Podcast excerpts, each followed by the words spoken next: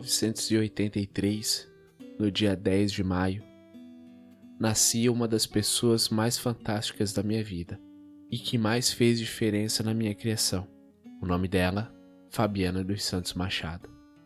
Fabiana foi minha irmã mais velha, filha do meu pai com outra mulher. Eu já falei em alguns programas que eu tive uma vida um pouco diferente das outras pessoas, porque eu não fui criada pela minha mãe, tampouco pelo meu pai, fui criado pela minha avó, Avelina dos Santos Machado, e pela minha irmã mais velha, que também não foi criada nem pela mãe e nem pelo pai, porque o nosso pai passava mais tempo preso do que presente. Quando fui morar com a minha avó, eu acho que eu devia ter uns dois anos de idade, a minha irmã estava lá com seus 10, 12. As primeiras memórias que eu tenho dela é dançando Macarena, que era um hit dos anos 90, estudando, algo que ela fazia com muita frequência. Em alguns momentos eu lembro que ela desmaiava com frequência do nada. Ela estava fazendo comida, estava estudando, de repente ela desmaiava.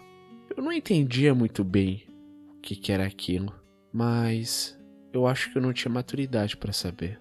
Entre muitas lembranças que eu tenho da minha irmã, eu lembro do primeiro namorado dela, o mecânico da rua da frente que tinha um Fusca verde. Eu lembro das vezes que ela pegava meu Walkman sem pedir e ficava escutando e torrava minhas pilhas e eu ficava muito bravo com isso. Eu me lembro das vezes que ela fazia o meu prato de comida e algumas vezes que ela deixava eu brincar com as Barbie dela.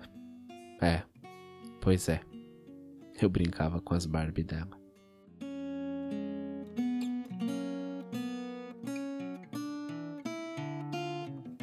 Em 1998, a nossa avó, já com muita idade, 81 para 82 anos, a nossa avó não era muito boa de saúde. Tinha colesterol, pressão alta, ela tinha diabetes, tomava insulina todo dia de manhã, injetava com a própria agulha, fumante, e eu era quem comprava o cigarro escondido.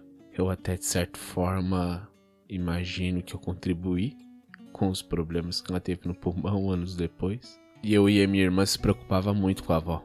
Mas eu também me preocupava com ela porque ela tinha as crises de desmaio e com o tempo até ficou mais frequente, pelo que eu me lembre. Mas eu nunca entendi, apesar de ter o medo que algo acontecesse com ela.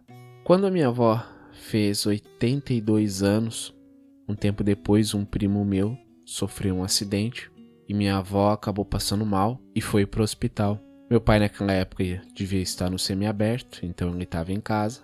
Levaram a avó pro hospital e ficou eu e a Fabiana em casa. Eu lembro dela me abraçando, eu lembro dela conversando comigo que tudo ia ficar bem. Naquela noite, se eu não me engano, ela dormiu comigo. E no outro dia eu fui para a escola, estudei, preocupado com a avó. Visitei a avó no hospital dois dias depois mas duas semanas depois a avó faleceu.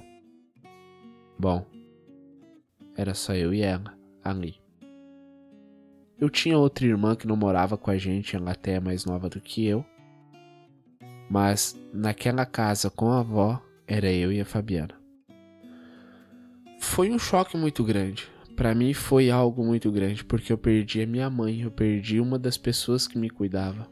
Na verdade, eu tinha duas mães, era a Fabiana e a avó. E como meu pai estava no semiaberto, passaram-se os dias, o meu pai veio morar com a gente. E minha irmã, a Fabiana, não se dava muito com ele pelo fato de ele ter abandonado a gente praticamente e ele estava toda a vida preso. Então ela chamava ele de O, o Lelo, né, que era o apelido dele, mas nunca, nunca de pai. Uma coisa que eu parei para pensar muitos anos depois, eu nunca Nunca escutei a minha irmã chamar o meu pai de pai. Eu entendo ela e não julgo, porque ele cometeu muitos, muitos erros. Não só com ela. Ele falhou comigo também.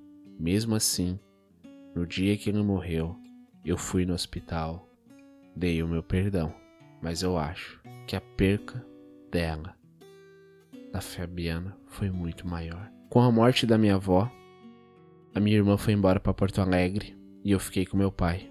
Bom, Como eu já disse em alguns episódios, meu pai não era nenhum exemplo de ser humano. Era um péssimo pai. Apesar de ter algumas boas lembranças com ele, muito poucas, digam-se de passagem, existiam muitas ruins. Meu pai saía na sexta-feira para traficar e voltava na segunda ou terça-feira. Eu tinha nove anos. Eu passava praticamente o final de semana sozinho. E isso quando ele não sumia a semana toda. E eu, aos nove anos, fazia minha comida, arrumava minha roupa e ia para a escola. Aos nove anos. Volta e meia, aparecia um tio para ver como é que eu tava e mandava mensagem para minha mãe para me buscar que meu pai não estava cuidando de mim direito, que de certa forma é verdade, ela acabou vindo fazer isso tempos depois e ele, de certa forma, eu acho até que agradeceu. Eu sou muito ruim com data, mas eu imagino que foi em 2005. 2005. Acho que não, acho que 2003. 2003, eu, eu realmente não lembro o ano, mas minha mãe foi me buscar após uma longa discussão com meu pai. É, não tão longa assim, porque eu acho que ele queria se ver livre de mim mesmo. Eu fui morar com ela. Só que devido à mágoa da minha mãe com meu pai e até minha mesmo com ele, ao ponto de eu não querer jurar que nunca mais falaria com ele, eu passei quatro anos, eu passei um bom tempo sem falar com ninguém da minha família do Rio Grande do Sul. Eu excluí da minha vida tios, tias, a minha irmã mais nova que estava no Rio Grande do Sul. Passei 3, 4 anos sem falar com ninguém de lá. O tamanho da mágoa. Eu não queria que minha mãe desse notícias de mim para ninguém, isso que eu tinha 10 anos. E não queria saber notícias de ninguém. Porém, a vida às vezes é amarga. Depois disso, nesse tempo todo, eu estava na casa da avó do meu irmão, que é fruto de um relacionamento da minha mãe com meu padrasto. E minha mãe faz uma ligação para o Rio Grande do Sul para saber como estava a família. E nesse momento eu recebo a notícia que a minha irmã, aos 21 anos, faleceu após um parto, vítima de lupus, deixando um filho. Foi uma das notícias mais tristes que eu já recebi na vida. Saber por telefone que a minha irmã havia morrido. E o mais difícil é que eu não poderia ir no enterro, porque já tinha se passado um ano. Eu lembro muito bem que naquele dia eu pude lembrar da última vez que eu vi ela, da última vez. Ela estava indo para casa do meu tio, levando as coisas, a mala dela a pé, e eu acompanhei ela até o final da rua. Ela se abaixou, me deu um beijo no rosto, disse que me amava, que era para eu me cuidar. Eu apenas dei tchau, eu tinha esperança de ver ela em breve. E ela foi andando pela rua, indo para casa do meu tio, e ela olhou para trás, me deu um sorriso e um tchau.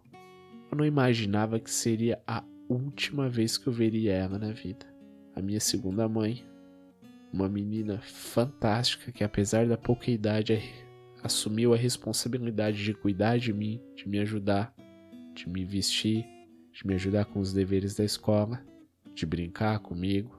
Lembro que a gente tinha um quadro na parede que não importa o lado que você fosse, parecia que o quadro estava sempre te olhando. Eu não lembro se ela realmente tinha medo ou se ela me assustava de brincadeira, mas ela sempre passava comigo na frente do quadro para eu não sentir medo.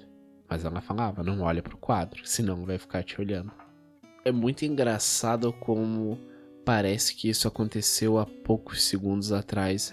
É uma das lembranças mais vívidas que eu tenho na cabeça. Hoje, no dia 10 de maio de 2020, a minha irmã estaria completando 37 anos.